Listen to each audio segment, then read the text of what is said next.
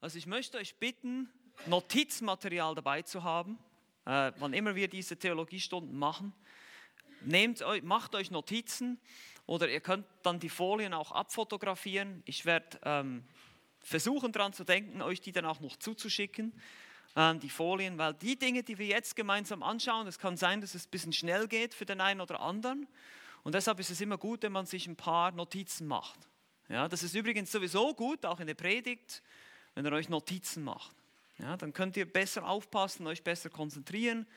Und ähm, wir verteilen keine ähm, Unterlagen. Das wäre ein bisschen sehr viel Papier, was wir da kopieren müssten. Und ich denke, es ist auch gut, wenn ihr, es erhöht den Lerneffekt, wenn ihr selber aufschreiben müsst. Ihr müsst das mehr prozessieren, ihr müsst es durch eure Gedanken durchlassen, ihr müsst selber einen Satz formulieren. Das hilft einfach beim Lernen. Und das soll ja irgendwo stecken bleiben. Ihr sollt nächste Woche auch noch über eure eigenen Notizen ein bisschen drüber gehen können, nochmal drüber nachdenken, über die Dinge, die ihr gehört habt. Und deshalb schreiben wir uns Notizen. Ja, und das ist einfach sehr, sehr hilfreich.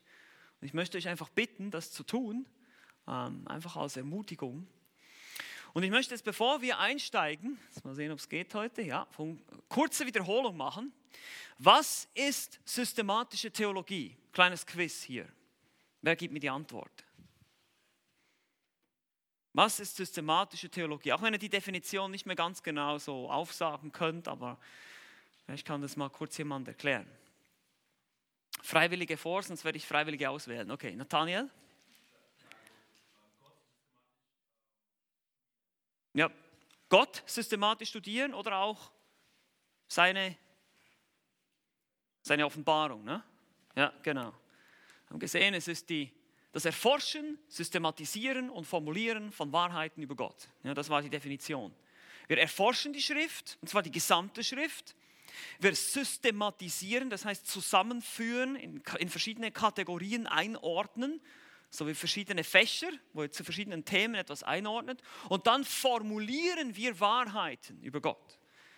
Das sind zum Beispiel Glaubensbekenntnisse oder eben andere Dinge, die dann daraus hervorgehen. Wir glauben an die Dreieinigkeit. Gott der Vater, Gott der Sohn, Gott der Heilige Geist. Das ist eine solche Formulierung, die durch das Erforschen der gesamten Schrift und das Systematisieren dieser verschiedenen Wahrheiten eben alles, was wir finden über diese Dreieinigkeit, kommt in eine Schublade. Und in dieser Schublade haben wir alles, was da drin ist. Und daraus können wir dann, ergibt sich dann eine, ein Statement, eine Aussage, eine formulierte Wahrheit. Das ist das, was wir tun. Das ist systematische Theologie.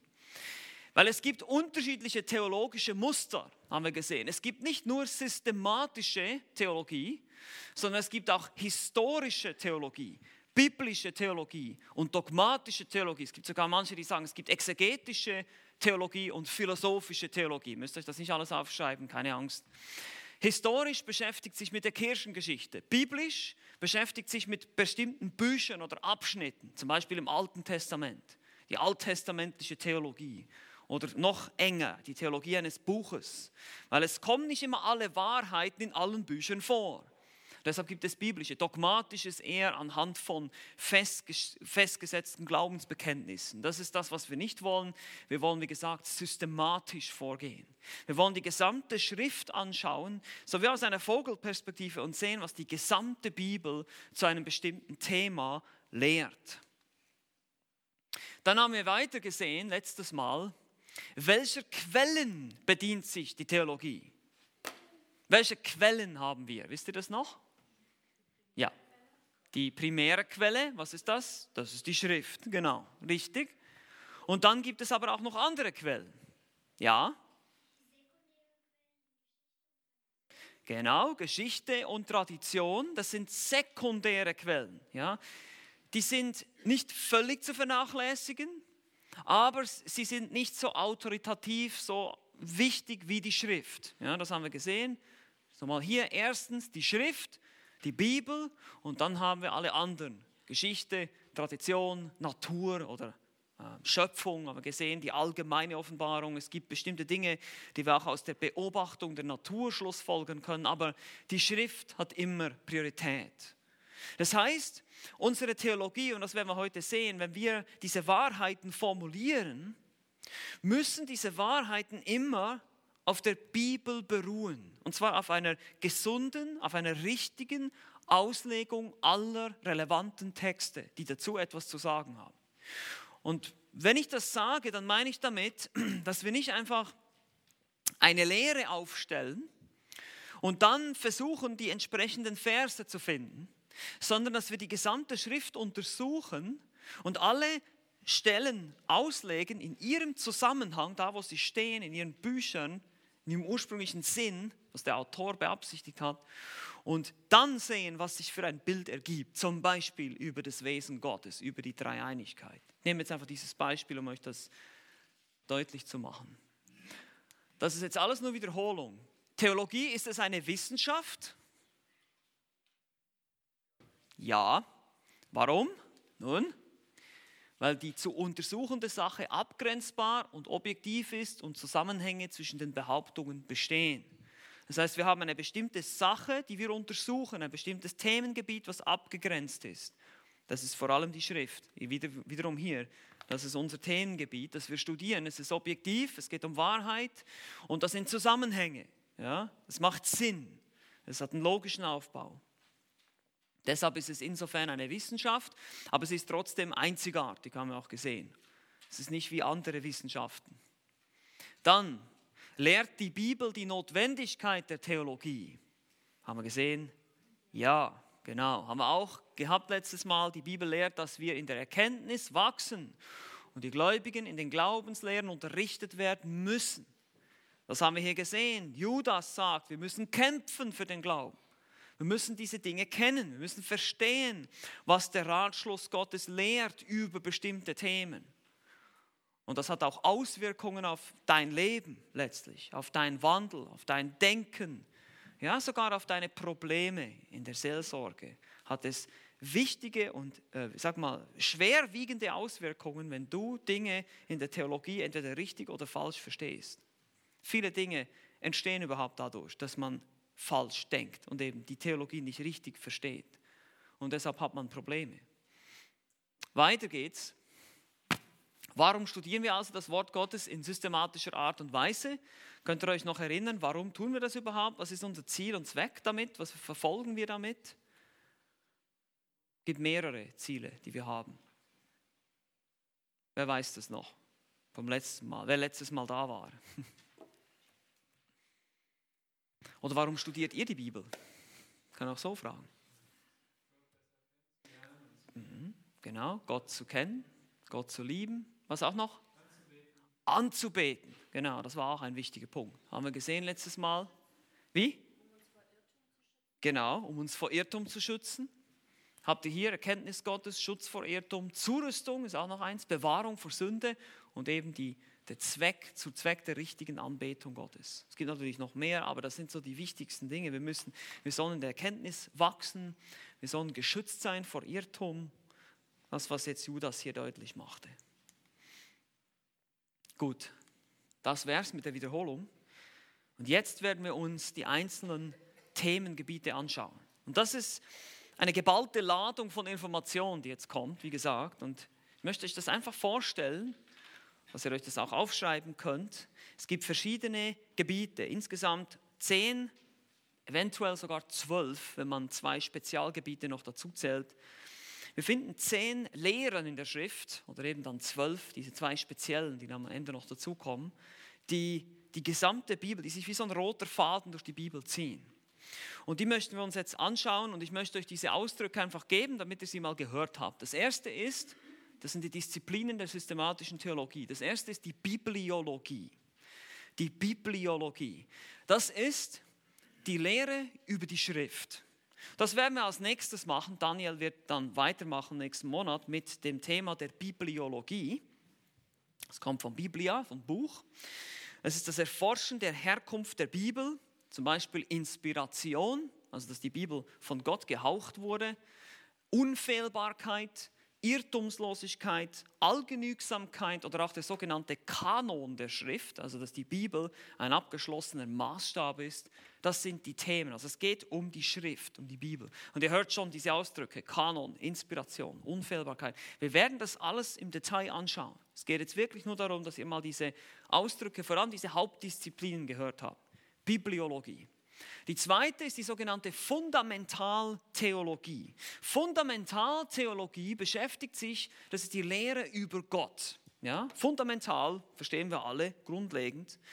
Es ist das Erforschen des Wesens Gottes, seine Charaktermerkmale, also seine Eigenschaften, die Eigenschaften Gottes, seine Liebe, seine Gnade, seine Güte, aber auch seine nicht vermittelbaren Eigenschaften, das sind die, zum Beispiel seine Ewigkeit, seine Unveränderlichkeit, das sind die Dinge, die wir anschauen. Die Dreieinigkeitslehre, die Gottheit des Vaters, des Sohnes und des Heiligen Geistes oder auch unter Umständen Argumente für die Existenz Gottes. Solche Dinge gehören in diesen Bereich der sogenannten Fundamentaltheologie. Das ist ein Bereich der systematischen Theologie. Dann geht es weiter. Christologie, was denkt ihr, worum geht es hier? Klar, ganz einfach, die Lehre über Christus. Es ist doch nicht ganz so schwer, all diese Ausdrücke zu merken. Einige sind sehr deutlich. Hier geht es einfach um das Erforschen der Person Jesu Christi, seine sogenannte Präexistenz, dass er bereits vor, bevor er Mensch wurde, existiert hat. Sein erstes Kommen, seine Geburt, Kindheit, Taufe, Versuchung, seine Transfiguration, also die Verklärung ist das, wo er seine Herrlichkeit zeigt, seine Lehren, sein Dienst, seine Wunder, sein Wesen, die hypostatische Einheit. Das dürfte auch, jetzt wisst ihr teilweise, was das schon bedeutet. Wisst ihr noch die Frage an Sam? Die Einheit, dass, dass Jesus 100% Mensch und 100% Gott ist. Das nennt man die hypostatische Einheit. Das sind die Themen, die wir in der Christologie anschauen. Das Wesen Christi, das Wesen der zweiten Person der Dreieinigkeit. Darum geht es. Und ihr seht schon, all diese Bereiche sind so entscheidend wichtig, und teilweise werden sie einfach angenommen, ja, Jesus ist Gott, Jesus ist Mensch, aber wir werden uns so ein bisschen mehr im Detail damit beschäftigen, wie, wie macht uns die Bibel das überhaupt deutlich? Aus welchen Texten wird das deutlich? Wie begründen wir diese Lehren? Und so weiter. Nächstes, die Pneumatologie. Was, wer weiß, was das ist? Die Lehre über den Heiligen Geist, ganz genau. Es hat nichts mit Atembeschwerden zu tun, ja, das hat nichts mit einer Pneumonie zu tun, sondern Pneuma, das ist der Geist im Griechischen. Ja. Das Erforschen der dritten Person der Trinität. Ein sehr, sehr wichtiger Bereich der Theologie, die Pneumatologie. Weil hier geht es auch um den Dienst des Heiligen Geistes, das Wesen des Heiligen Geistes. Gerade sehr aktuell auch mit den ganzen Fragen, mit der charismatischen Bewegung und so weiter, ist es sehr, sehr wichtig, dass wir uns mit der Pneumatologie auseinandersetzen. Was ist denn wirklich der Dienst des Heiligen Geistes? Was tut der Heilige Geist? Die ganzen Geistesgaben, all diese Sachen, das geht in diesem Bereich. Manche spalten dann hier noch die charismatische Theologie, also machen das dann auch noch zu einem ähm, Seiten, wie sagt man, ein Nebenthema der Theologie. Aber eigentlich geht es in den Bereich der Pneumatologie, auch die Über, die, Wiedergeburt, die Innewohnung, die Taufe mit dem Geist, die, das Versiegeltsein mit dem Geist, das Erfülltsein mit dem Geist. All diese Themen gehören in die Pneumatologie. Wie gesagt, das werden wir uns in den nächsten Jahren wahrscheinlich, wenn das so weitergeht. Aber das ist okay, das ist okay, wenn wir uns das anschauen und diese einzelnen Gebiete studieren. Angelologie. Was ist das wohl? Nicht so schwer, ne? Ja, die Lehre über die Engel. Die Lehre über die Engel, das gibt es auch. Und hier geht es nicht nur um die ähm, die guten Engel, sondern auch um die bösen Engel, eben auch um den Teufel und seine Dämonen, die gefallenen Engel, Ursprung und ihr Schicksal, ihr Wirken und ihre Macht, aber auch um die Engel Gottes, die nicht gefallenen Engel. Dann haben wir weiter Anthropologie. Wer weiß, was das ist? Die Lehre des Menschen, ganz genau. Über den Menschen. Hier geht es um das Schicksal des Menschen, der Sündenfall, die Konsequenz, aber auch die Ebenbildlichkeit, dass der Mensch im Ebenbild Gottes geschaffen wurde, der materielle und der immaterielle Teil des Menschen, die Frage nach Körper, Geist oder Körper und Seele und so weiter, Zweiteilung oder Dreiteilung, genau diese Fragen gehen in die sogenannte Anthropologie. Dann haben wir ein ganz wichtiges Gebiet der Theologie, ist die Hamartiologie. Das habt ihr sicher auch schon gehört. Das Wort Hamartiologie, was denkt ihr, was das Schönes ist? Ist eigentlich nicht so schön. Das ist die Lehre über die Sünde, genau. Hamartia bedeutet Sünde auf Griechisch und das ist die Lehre über die Sünde. Hier geht es auch um den Ursprung, das Wesen, die Konsequenzen der Sünde für die Welt und für die Menschheit, die totale Verdorbenheit und so weiter und so weiter. Das ist ein sehr, sehr wichtiges Thema. Ich kann mich noch erinnern, Cary Green, der auch hier Pastor war lange Zeit, hat immer gesagt, das ist eigentlich fast das wichtigste Thema der Theologie. Wenn wir die Hamar-Theologie nicht verstehen, dann verstehen wir alles andere auch nicht. Wir müssen die Lehre der Sünde verstehen. Das ist wie tief und wie, ähm, wie intensiv oder wie, äh, wie äh, allumfassend eigentlich die Auswirkung der Sünde ist auf unser Leben oder auf unsere Realität. Das müssen wir verstehen. Und gleich nach der Lehre über die Sünde kommt die sogenannte Soteriologie. Soteriologie, was ist das? Wer weiß das? Die Erlösung oder die Errettung, genau, ganz richtig. Lehre über die Errettung, Erlösung, Soteria, das kommt von erlösen, erretten. Das Erforschen des Leidens und des Todes Christi, Konsequenzen seines Opfertodes, die verschiedenen Bedingungen hinsichtlich der Rettung und Wiedergeburt, all diese Dinge gehen in diesen Teilbereich der Theologie. Dann haben wir noch ein ganz wichtiges Gebiet, die sogenannte Ekklesiologie. Ekklesiologie kommt von Ekklesia und das ist die, die Gemeinde, genau. Ist die Lehre über die Gemeinde. Hier geht es zum Beispiel darum, um Gemeindestrukturen oder im Vergleich zum alttestamentlichen Israel, ihr Anfang, ihr Ende, ihr Wesen, ihre Struktur, ihr Auftrag, ihr Platz im Heilsplan Gottes. Und schließlich, als letztes, kommt natürlich die genannte Eskatologie. Also nicht Eschatologie, sondern Eskatologie von Eskaton im Griechischen. Das ist die letzten Dinge, die Lehre der letzten Dinge oder der Endzeit. Das Erforschen der biblischen Prophetie, Beziehung zu Christus, Israel, die Gemeinde und die Nationen, zukünftige Gerichte, Auferstehung, Heilsgeschichte, tausendjähriges Reich, alles, was wir in der Offenbarung finden, aber auch in den alttestamentlichen Propheten, alles, was noch in der Zukunft liegt, auch von unserer Sternwarte aus hier, noch in der Zukunft liegt, das, damit beschäftigt sich die Eskatologie. Mal sehen, ob wir noch dazu kommen oder ob uns der Herr dann schon entrückt hat bis zu dem Zeitpunkt. Aber das wäre auch nicht schlecht. Das ist die Eskatologie. Und jetzt gibt es noch, noch zwei Teilbereiche, die eigentlich, das sind so die, die zehn, die so ganz typisch sind, die ihr auch öfters hören werdet. Oder wenn ihr Bücher lest, wird es auch immer gesagt, eskatologisch. Oder es wird gesagt, soteriologisch gesehen oder ekklesiologisch, aus einer ekklesiologischen Perspektive. Und jetzt wisst ihr, was das genau bedeutet. Und das ist genau so wie ein Schlüssel für euch. Aha, es geht darum, so eine Gemeindeperspektive oder so eine endzeitlichen Perspektive das anzuschauen. Ihr denkt, ja, warum sagen denn diese Theologen nicht einfach endzeitlich? Nun, das sind einfach Theologen, die sagen eskatologisch. Das sagt man nicht endzeitlich. Das ist nicht so cool. Nee. Also, aber ist einfach so. Die schreiben so und deshalb müssen wir uns damit beschäftigen. Es gibt dann noch die Kosmologie.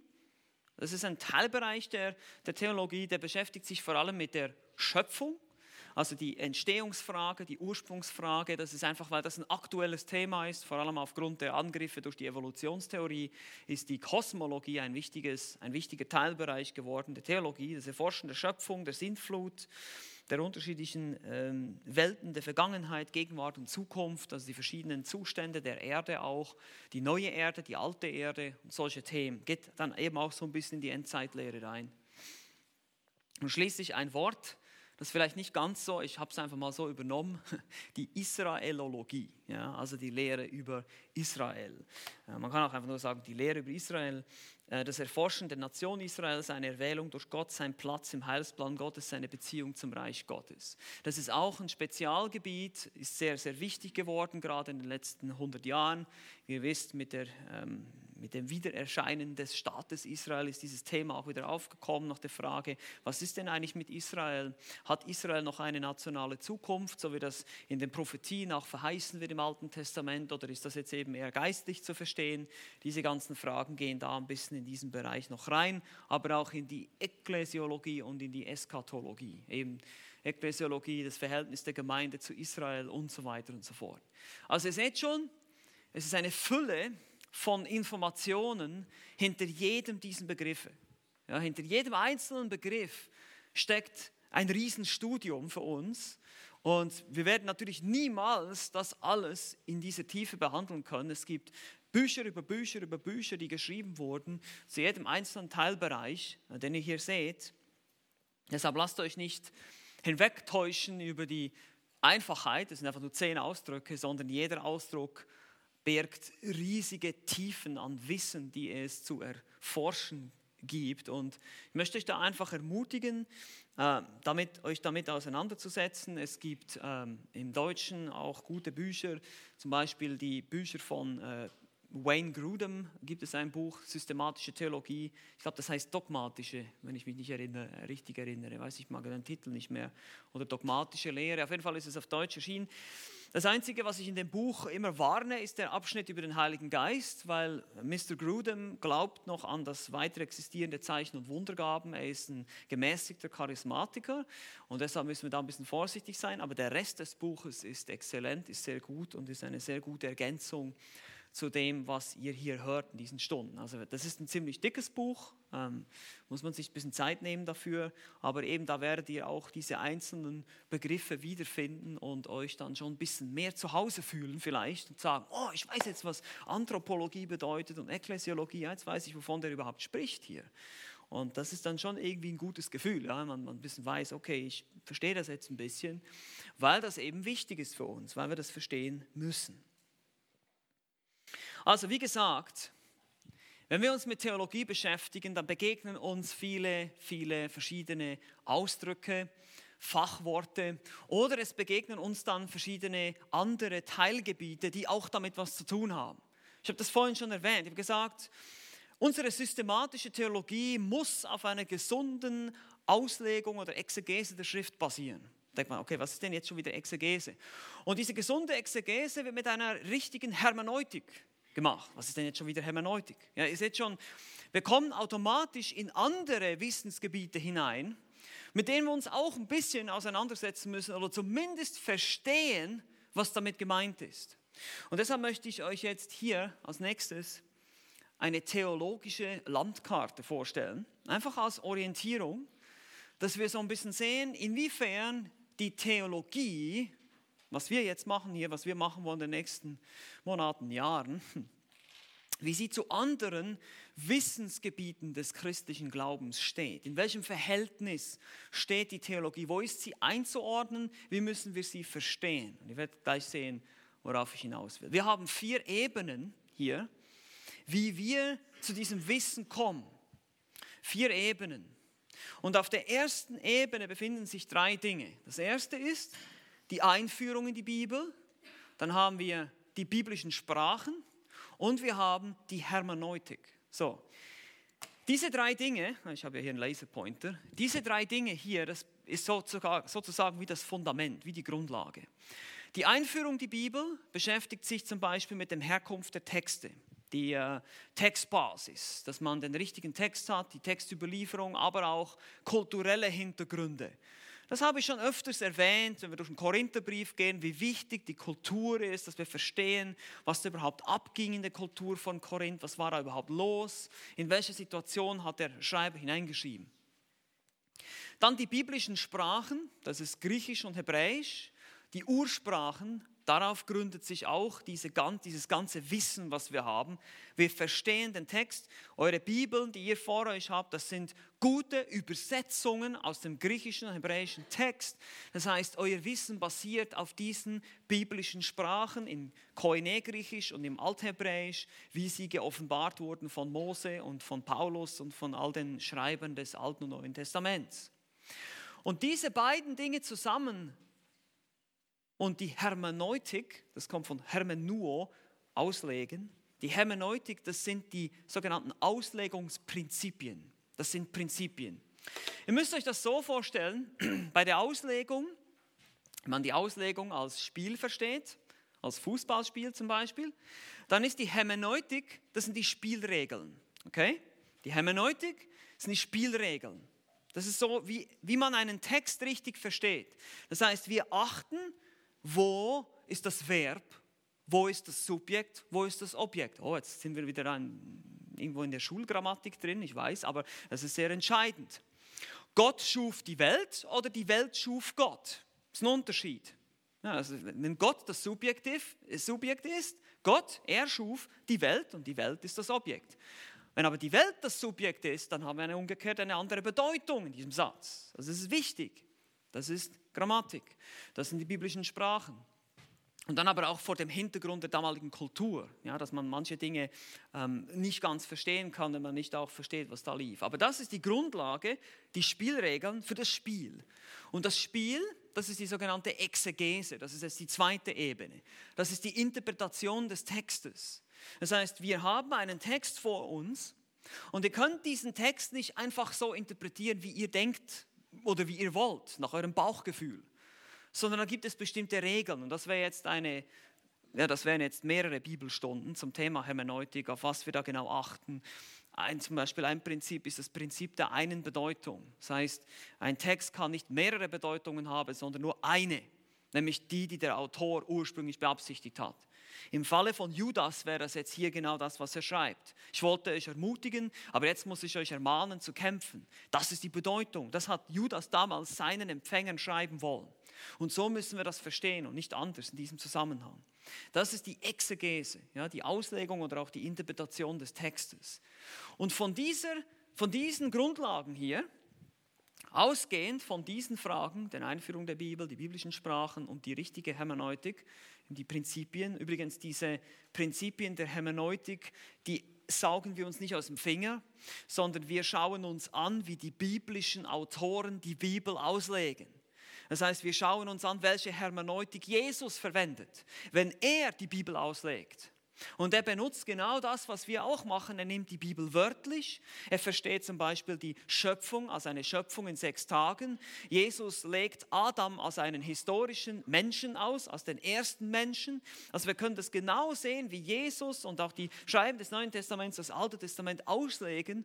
Und daran ergeben sich für uns die hermeneutischen Prinzipien. Deshalb können wir wissen, dass unsere Hermeneutik richtig ist. Also sonst kann man sagen, ja, woher willst du denn wissen, dass du die richtige Hermeneutik hast? Könnte sein, dass du das anders machen musst. Nun, die Bibel gibt uns da auch genügend Hinweise, nur dass ihr das auch wisst. Also diese Ebene 1 führt zur Ebene 2, zur biblischen Exegese, zum Spiel, ja, die Spielregeln. Jetzt haben wir das Spiel und anhand des Spieles kommen wir dann zu der Bedeutung, zu den verschiedenen Aussagen. Wir haben gesagt, wir legen diese Texte aus und wir ordnen sie dann in verschiedene Schubladen, in verschiedene Fächer. Und hier haben wir dann eben die systematische Theologie oder auch die biblische Theologie. Aber wir haben auch andere Teilgebiete. Die Kirchengeschichte basiert auch auf Auslegung von Texten. Oder meistens die Apologetik, also die Verteidigung des Glaubens. Oder auch die Homiletik, das ist das Predigen, die Seelsorge, die Erziehung, Mission, Evangelisation. Alles, was wir tun oder sollte auf der Auslegung biblischer Texte beruhen. Und all diese Teilgebiete die führen dann zur Ebene 4, das ist die biblische Auslegung, die Lehre. Hier dürfen wir diese Ausdrücke nicht, ver, nicht verwechseln, Auslegung und Exegese. Das ist ein bisschen schwierig, weil es eigentlich technisch gesehen das Gleiche bedeutet. Aber hier geht es dann um die öffentliche Lehre. Also wenn ich jetzt eine Predigt vorbereite, ja, dann wende ich diese hermeneutischen Prinzipien an, diese hier, lege den Text aus konsultiere Werke, zum Beispiel Kommentare, systematische Theologie oder auch Kirchengeschichte und dadurch ergibt sich dann die Auslegung der Schrift. Habt das einigermaßen, könnt ihr das einigermaßen nachvollziehen, wie das funktioniert? Nicht? Ja? Genau, Fragen. Die hier? Die ganze Ebene. Also gut, also hier steht systematische Theologie, hier Kirchengeschichte, also hier steht noch biblische und Theologie, aber das ist nicht so wichtig. Apologetik, das ist die Verteidigung des Glaubens, wenn wir, wenn wir den Glauben verteidigen müssen, wenn wir angegriffen werden, wenn der Glaube in Frage gestellt wird, dann betreiben wir Apologetik, zum Beispiel gegenüber den ähm, Atheisten beispielsweise. Und hier haben wir Homiletik, da geht das ist die, äh, im Prinzip die Art der Verkündigung, also geht es um Verkündigung, Predigtlehre, Seelsorge, Erziehung, Mission, Evangelisation. Das ist im Prinzip alles. Ja, das, ist einfach nur, das sind nur Beispiele. Aber ihr seht schon, all diese Fachgebiete, sage ich mal, des christlichen Glaubens basieren auf der biblischen Exegese, aus auf der Interpretation des Textes selber und diese wiederum auf diesen drei Dingen hier. Wir müssen die kulturellen Hintergründe kennen, die Sprachen kennen und die richtigen hermeneutischen Prinzipien anwenden.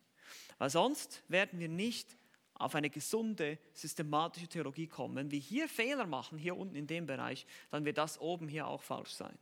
Ja, unser System, wenn wir dann anfangen, die Wahrheiten zu ordnen in verschiedene Schubladen sozusagen, verschiedene Kategorien, das wird dann falsch sein, wenn wir nicht alle Texte berücksichtigt haben. Wenn wir zum Beispiel gesagt haben, denn so sehr hat Gott die Welt geliebt. Siehst du, Gott liebt alle Menschen.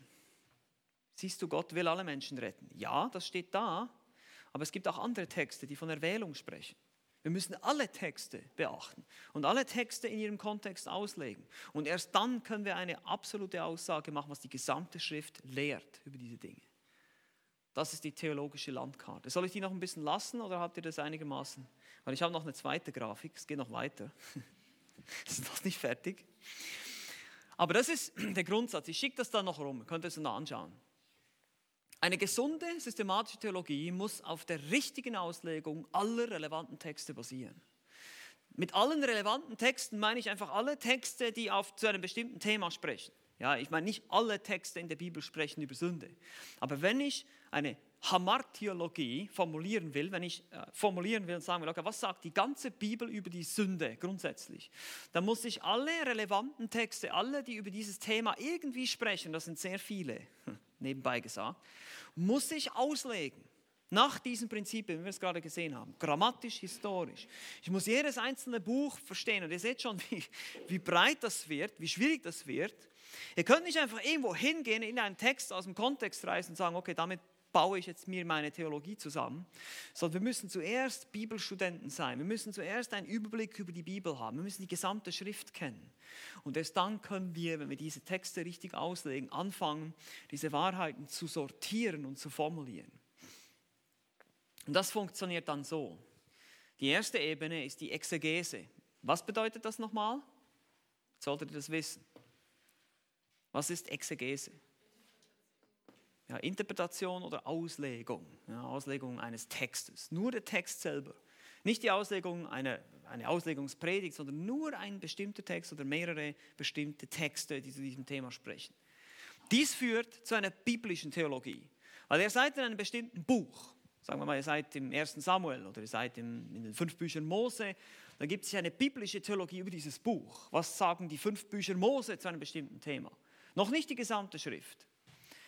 Und dann, wenn wir auf der biblischen Theologie sind, dann geht es weiter in die historische Theologie. Was haben die Kirchenväter gelehrt? Was haben die, was haben die Kirchengeschichte? Was haben weise Männer Gottes gelehrt, die auch den Heiligen Geist haben? Das sind dann zum Beispiel unsere Kommentare und solche Sachen. Und das führt dann zu einer systematischen Theologie. Wenn wir die gesamte, die Gesamtheit anschauen, dann haben wir die systematische Theologie. Aber wie gesagt, bei der historischen müssen wir ein bisschen vorsichtig sein, ja, bei der Kirchengeschichte. Aber es ist doch wichtig, wenn ich zum Beispiel mit einer Lehre, wenn ich einen Text studiere und ich komme dann plötzlich mit einer, zu einer Schlussfolgerung, zu einer Lehre, die noch nie zuvor ein Mensch äh, entdeckt hat. keiner in der Kirchengeschichte hat das je gelehrt, was ich hier lehre. Äh, da muss ich mich gewaltig hinterfragen, ob ich wirklich richtig bin. Weil die, wir haben alle dieselbe Bibel und diese Menschen in der Kirchengeschichte, die waren einiges intelligenter als wir. Viele von ihnen, die meisten von ihnen. Und deshalb müssen wir da mit sehr viel Respekt rangehen, auch wenn sie falsch lagen. Ja, es gibt auch Dinge, wo wir nicht einverstanden sind mit, mit Calvin oder mit Luther oder mit all diesen Giganten. Aber trotzdem respektieren wir diese Männer und wir lesen ihre Werke und wir lernen von ihnen. Und deshalb ist die historische Theologie genauso wichtig. Und wir sehen auch, wie sich die Lehren entwickelt haben im Laufe der Kirchengeschichte. Auch das ist ein wichtiger Punkt. Und erst dann, aufgrund dieser Dinge, haben wir dann eben wieder die Apologetik, die Ethik zum Beispiel auch, also eben im Leben oder auch praktische Theologie, den Ausdruck, den wir verwenden, um zu sagen, wenn wir es dann in die Praxis umsetzen. Obwohl, wie gesagt, ihr kennt, wisst, was ich dazu denke, zu dem Ausdruck, aber es ist doch trotzdem wichtig, dass wir sehen, okay, ähm, das kommt am Schluss, die Umsetzung. Jetzt sind zwei Dinge wichtig zu verstehen, diese beiden hier, systematische Theologie und Exegese, die sind sozusagen, die kontrollieren sich gegenseitig. Ja, also wir haben Die Exegese, die Auslegung, die Auslegung der Texte, die wir fortlaufend machen, wir schauen, wir gucken in die Bibel, wir lesen die Bibel, wir legen die Texte aus. Und die, aufgrund dieser Texte bilden wir unsere systematische Theologie. Wir, wir, formulieren, wir lernen all diese Wahrheiten, wir legen diese Texte aus, wir erkennen, was die Bibel über die Sünde sagt, über die Rettung und dann ordnen wir das ein in ein theologisches System. Aber diese systematische Theologie, die hier entsteht, die hat ebenfalls eine korrigierende Wirkung wieder zurück auf unsere Exegese. Das ist wie so ein Kreislauf. Ja? Es kann sein, dass ich, wie gesagt, eine, einen Text auslege und dann komme ich zu einer Schlussfolgerung und denke, hm, das ist irgendwie komisch, das kann nicht sein. Und dann gucke ich in eine systematische Theologie, in ein Buch und merke, okay, das ist nicht das, wie diese Autoren diese Texte auslegen. Und dann gehe ich nochmal zurück und überprüfe nochmal meine eigene Auslegung. Und so kann ich mir ständig selber kontrollieren. Diese beiden Dinge sind in einer Wechselwirkung. Die Auslegung, die Auslegung der Texte muss immer wieder unsere Theologie formen. Wir müssen immer wieder, wenn wir eine bestimmte Vorstellung haben, was Gott sagt oder was die Bibel lehrt zu einem bestimmten Thema, und wenn wir dann zu einem Text kommen, der dem zu widersprechen scheint, dann müssen wir vielleicht unsere Theologie prüfen und ändern. Unsere Überzeugung, unsere, unser System ändern und anpassen. Weil das System muss auf der Auslegung der Bibel basieren, nicht auf meinen Vorstellungen und auf einem bestimmten Glaubensbekenntnis. Versteht ihr das, dieser Zusammenhang, das ist mir besonders wichtig, diese beiden hier, dass ihr das versteht.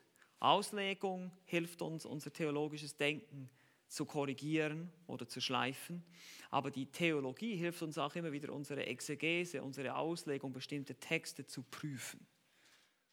Ja, wenn ich irgendwie plötzlich mit einem Text denke, oh, der lehrt jetzt hier irgendwie den freien Willen des Menschen da gehe ich wieder zurück und schaue dann andere Texte an und da hilft mir eine systematische Theologie, die mir zeigt, der, der, frei, der, der Wille des Menschen ist nicht so frei, wie ich denke.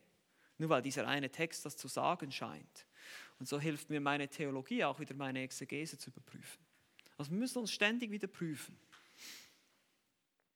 Und so wirst du mit der Zeit hier ein, diese Wahrheiten einordnen können in deinem Denken in verschiedene Schubladen. Das ist das Ziel. Ich nehme an, dass ihr Fragen habt dazu. Aber ich hoffe, ich konnte euch das einigermaßen so, wenn man es ein bisschen grafisch vor sich hat, dass man es mal so gesehen hat. Ich werde das auf jeden Fall rumschicken, dass ihr das auch noch bekommt. Aber habt ihr dazu jetzt gerade irgendwelche Fragen oder irgendwas, was unklar ist, was ihr nicht versteht ähm, oder gerne wissen wollt? Das ist viel, das weiß ich. Das war jetzt sehr, sehr technisch, aber es ist trotzdem wichtig, dass wir das mal gesehen haben. Ich möchte noch ein paar abschließende Bemerkungen machen, die einfach auch wichtig sind, wenn es um die Einleitung zur Theologie geht. Abschließende Bemerkungen. Das erste ist, eine gesunde Theologie verbindet Theorie und Praxis. Ja, das haben wir schon gehabt. Ähm, oder man kann auch sagen, ähm, Kopf und Herz. Ja, das alles, was wir hier machen, eben diese ganzen Ausdrücke, die ihr jetzt gehört habt, dienen diesem Zweck. Wir wollen Gott erkennen und ihn in der richtigen Weise anbeten und lieben. Es muss Auswirkungen auf unsere Praxis haben. Der Intellekt allein zu betonen ist gefährlich, weil Erkenntnis bläht auf, sagt Paulus in 1. Korinther 8. Der Intellekt ist Teil unserer Persönlichkeit, aber wir wollen nicht nur einen intellektuellen Anreiz haben. Das züchtet Stolz. Ja, ich will jetzt nicht nach Hause gehen und sagen, hey, ich weiß jetzt, was Ekklesiologie ist. Hey. Ja, darum geht es nicht, ja, dass ich mit irgendwelchen komplexen Ausdrücken um mich werfen kann und irgendwie äh, gescheit und clever wirken kann auf andere. Darum geht es nicht. Genauso wollen wir das Herz nicht allein betonen, weil das Herz ist trügerisch. Ähm, also das heißt die Theorie und die Praxis alleine. Wir wollen nicht einfach nur tun, sondern wir wollen uns auch immer alles überlegen, was wir tun, warum wir es tun. Können nicht einfach sofort in die Praxis einsteigen. Wir müssen die Theorie erst kennen. Ah, ich nehme immer gerne dieses Beispiel der Fahrschule. Ihr könnt nicht einfach in den Straßenverkehr gehen mit dem Auto, ihr könnt nicht einfach losfahren, ohne zu wissen, ohne die Verkehrsregeln zu kennen. Und genauso ist es in der Theologie auch. Wir müssen die Regeln kennen, eben die Auslegungsprinzipien und auch die, die verschiedenen Ansichten oder die Theologie selber, was die Bibel als Ganzes sagt zu bestimmten Themen. Und dann können wir das auch umsetzen in unserem Leben. Dann kann ich auch, dann weiß ich auch, was ich dann konkret tun soll. Ganz wichtig auch, eine gesunde Theologie wird auf den Knien entwickelt. Wir müssen beten. Ja, wir, wir, sind keine, wir sind von uns aus nicht fähig, wir sind träge in unserem Verstand, durch unsere Sünde sind wir beschädigt. Das ist jetzt eben Hamartheologie, ja, die Lehre der Sünde. Es ist ganz wichtig zu verstehen, dass unser Verstand, unser Wille, alles ist beeinträchtigt durch die Sünde. Das werden wir dann alles lernen noch in größerer Tiefe, was das bedeutet. Und deshalb brauchen wir Gebet. Das ist der Kontrapunkt zu geistlicher Trägheit und intellektuellem Stolz. Wir wollen weder stolz noch träge sein. Wir wollen nicht sagen, das interessiert mich nicht, dieses ganze theologische Gefusel hier, das ist mir alles zu kompliziert. Oder ich will auch nicht stolz werden und einfach möglichst alles wissen wollen, sondern wir wollen im Gebet sein und demütig sein und den Herrn bitten, dass wir, dass er uns hilft, diese Dinge zu verstehen. Der Heilige Geist muss uns diese Dinge offenbaren und helfen, uns den Verstand erleuchten. Und schließlich haben wir noch Bedingungen der wahre Theologe, was der wahre Theologe sein muss oder tun muss. Der wahre Theologe muss erstens glauben. Er muss glauben. Ein Ungläubiger kann wohl Theologie studieren, aber wird es nicht in derselben Dimension verstehen können wie ein Gläubiger. Und vielleicht möchte ich jetzt euch noch bitten, den ersten Korintherbrief nochmal aufzuschlagen, weil ich möchte euch da an eine Sache erinnern, die wir angeschaut haben zusammen, aber die einfach ganz, ganz wichtig ist. 1. Korinther Kapitel 2 wird es uns gesagt. Wir brauchen den Heiligen Geist. Wir müssen wiedergeborene Menschen sein, um wahre Theologen zu sein. Wir können, wir können nicht Theologie studieren, wenn wir nicht wiedergeboren sind. Das ist 1. Korinther Kapitel 2 ab Vers 12. Hier heißt es, wir aber haben nicht den Geist der Welt empfangen, sondern den Geist, der aus Gott ist, um die Dinge zu kennen, die uns von Gott geschenkt sind. Theologie. Hm? Das ist das, was uns von Gott geoffenbart wurde, die wir auch verkündigen, nicht in Worten gelehrt durch menschliche Weisheit, sondern in Worten gelehrt durch den Geist, mitteilen geistliche Dinge durch geistliche Mittel. Also wir müssen geistliche Dinge verstehen durch geistliche Mittel, durch den Heiligen Geist. Und dann sagt er in Vers 14, der natürliche Mensch aber nimmt nicht an, was des Geistes Gottes ist. Es ist ihm eine Torheit. Und er kann es nicht erkennen. Er kann nicht. Warum? Weil es geistlich beurteilt wird oder werden muss. Also ihr seht schon, wir brauchen einen Geist, um zu verstehen. Wir müssen glauben, um zu verstehen. Wir müssen glauben, um zu erkennen. Wir müssen wiedergeboren sein. Sonst können wir keine wahren Theologen sein. Zweitens, wir müssen denken.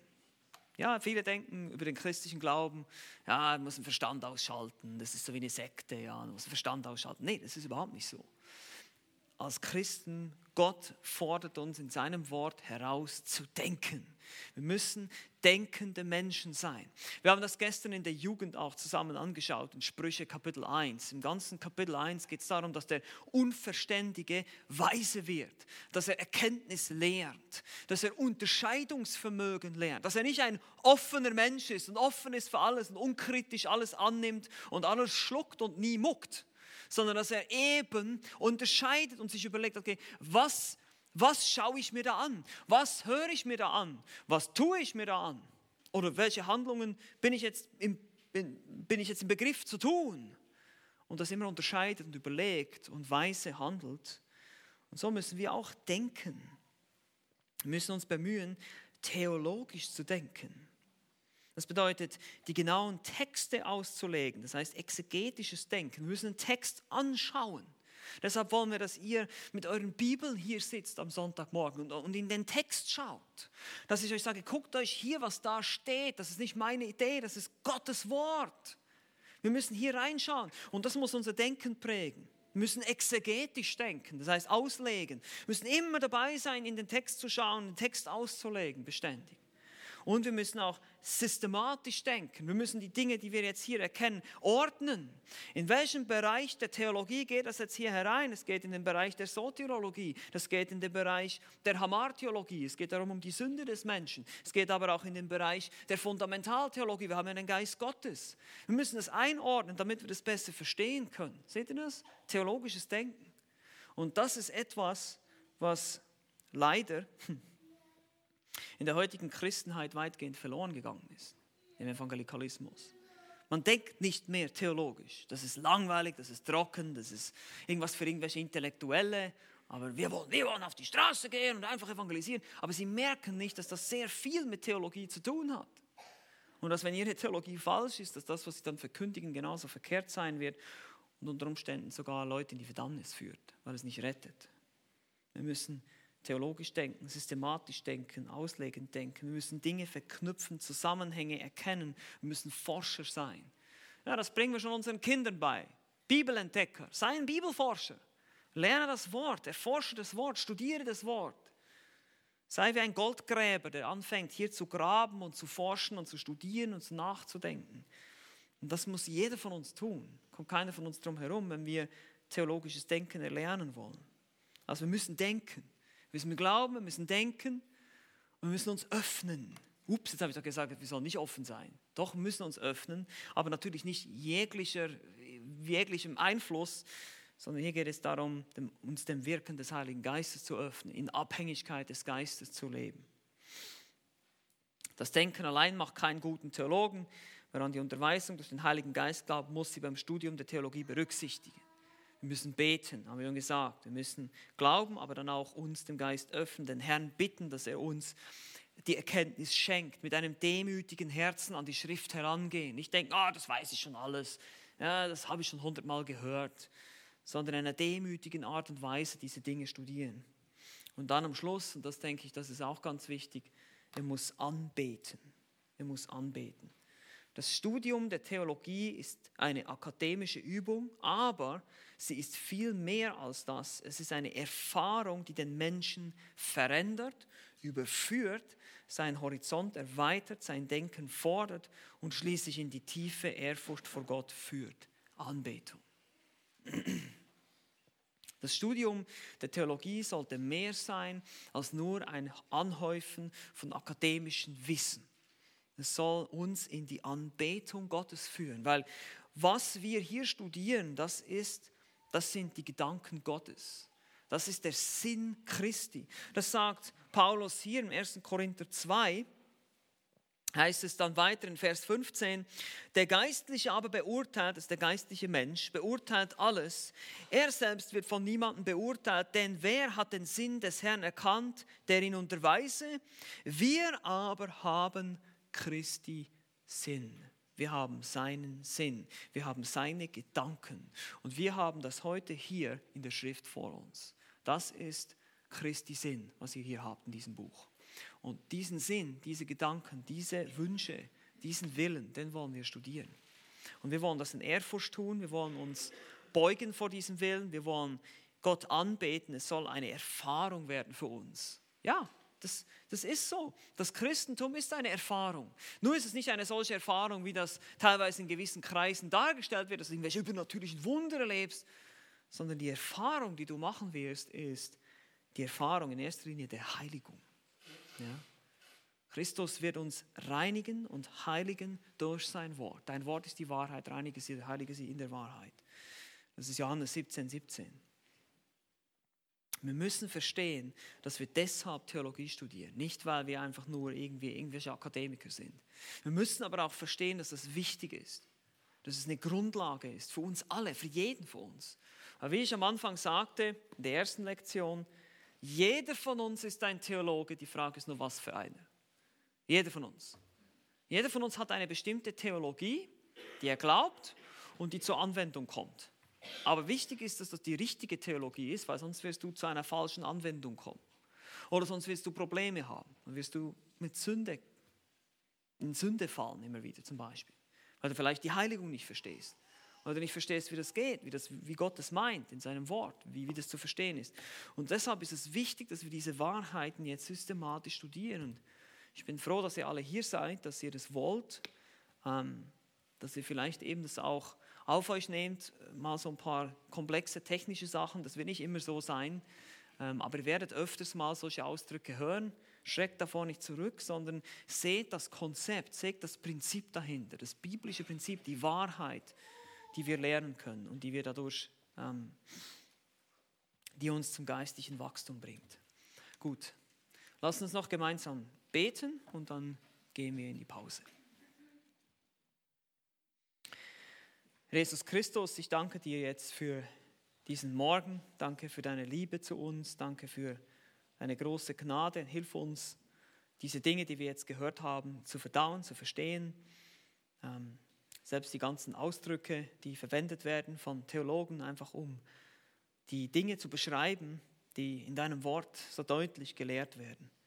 Bitte hilf uns, dass wir nicht davor zurückschrecken, diese Dinge zu studieren, zu lernen, dass wir den Glauben kennen, der uns ein für alle Mal überliefert wurde, dass wir verstehen, wer du bist, was dein Wille ist für unser Leben, aber auch wie wir dich anbeten können in einer Art und Weise, wie es dir gefällt. Danke, dass du uns gerettet hast aus Gnade, dass wir an das Evangelium glauben dürfen, dass wir deine Kinder sein dürfen, Vater, und dein Wort gemeinsam studieren dürfen. Was, welch ein Vorrecht ist das, welch eine Freude. Und wir bitten dich einfach, dass du uns alle veränderst durch dein Wort, dass dein Wort mächtig wirkt in uns, wenn wir studieren, wenn wir die verschiedenen Teilbereiche, Disziplinen der Theologie anschauen werden in den nächsten Wochen, Monaten, dass wir dadurch verändert werden und wachsen dürfen. Ich danke dir jetzt für diesen Morgen und befehle dir auch den Gottesdienst an. In Jesu Namen. Amen.